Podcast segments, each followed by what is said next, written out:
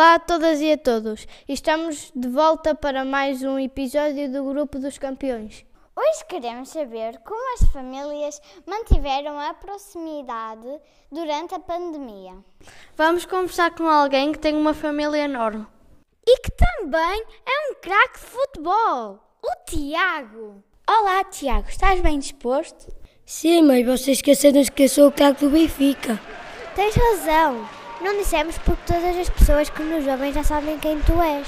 Sim, o Tiago é muito famoso.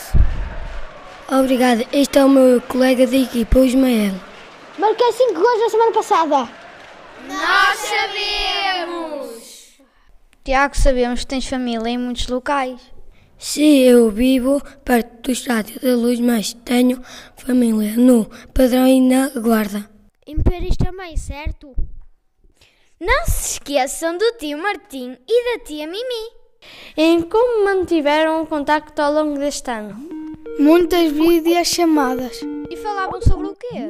Eu agora tenho treino, não posso falar mais. Nós ligamos para a Guarda, para Paris e para o Padrão da Légua. Pode ser? Sim, eles gostam de falar. Vamos ligar para a Guarda e falar com a família Beira do futebolista Tiago. Vou dedicar um golo às minhas primas da guarda. Estou sim. Quem fala? Fala a Inês, a tia do Tiago. Sou eu sim, não quero comprar nada. Não é para comprar, queremos saber como as famílias conviveram neste tempo de pandemia. Muitas chamadas de vídeo, onde partilhamos o nosso dia. Mas isto é uma entrevista. Sim, mana. Filhas, venham cá. Tu também, mana. É para falarmos para uma jornalista.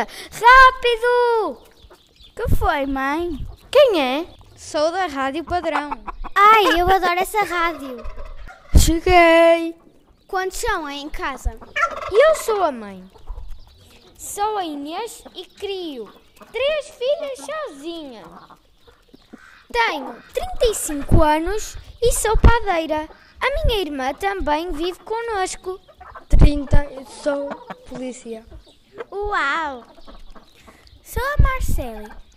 Tenho 16 anos e o meu sonho é ser estilista. Eu sou a Miriam, também tenho 16 anos e o meu sonho também é ser estilista. E eu sou a Bionda, tenho 14 anos e o meu sonho é ser atriz.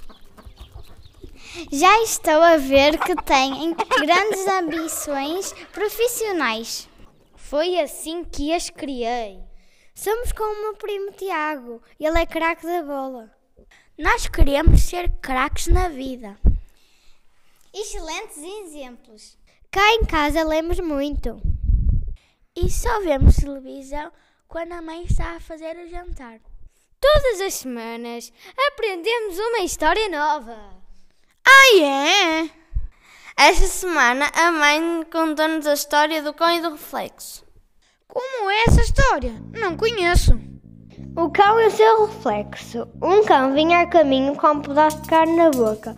Quando passou ao lado do rio, viu o seu reflexo na água. Então ele pensou que no rio havia outro cão com um pedaço de carne maior que o dele. Até que ele deixou cair a carne no rio e logo depois atirou-se contra o seu reflexo na água para pegar no pedaço de carne que pensava ser maior do que o dele.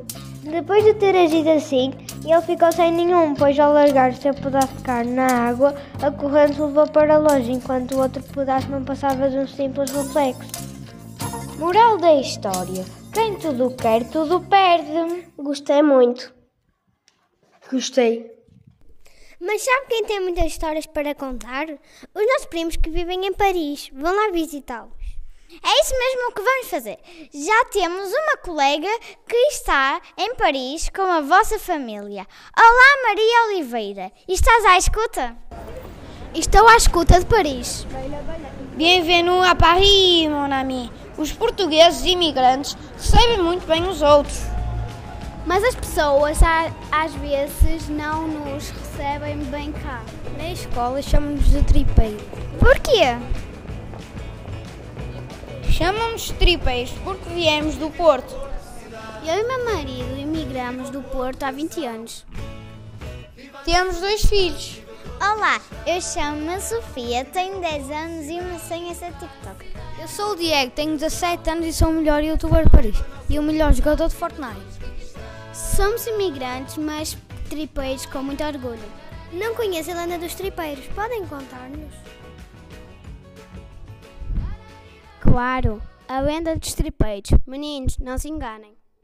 É do conhecimento geral que os habitantes do Porto são designados por tripeiros, mas nem sempre sabemos a origem desse tão curioso nome. A verdade é que há uma razão histórica para a designação, remontando já ao século XV. Pensa-se que em 1415 se construíram na Foz do Douro alguns navios a mando do infante Dom Henrique. Estes navios podem ter sido usados na conquista de Ceuta, no norte da África, feito que iniciou os descobrimentos. A população ajudou de forma intensa na construção de frota, mesmo não sabendo para que seria usada e qual o seu objetivo. Mas para que o navio pudesse partir, era, eram necessários abastecimentos e a população do porto acorreu em massa para ajudar. Mostrando a sua hospitalidade, deram tudo à frota, menos tripas de porco que ficaram para trás como restos. E assim partiu a frota bem abastecida. Para trás ficaram os habitantes do porto com as tripas e, como não havia que comer, estas foram usadas para a alimentação da população. Com a chegada das notícias do sucesso da expedição da frota, os portuenses, ainda mais orgulhosos, ficaram do seu gesto, que se tornou símbolo de um momento emblemático da história do nosso país. E foi, e é motivo de orgulho para estes habitantes. O nome Tripeiros vem deste gesto tão nobre e altruísta de dar tudo que se tem para bem do país. E é verdade, os gentes do Porto têm uma personalidade especial, forte e aguerrida. Regra geral, colocam os interesses da comunidade acima dos interesses pessoais. É esta característica que nos ajuda a compreender esta atitude solidária deram tudo o que tinham, em nome de algo que julgavam ser do interesse de todos.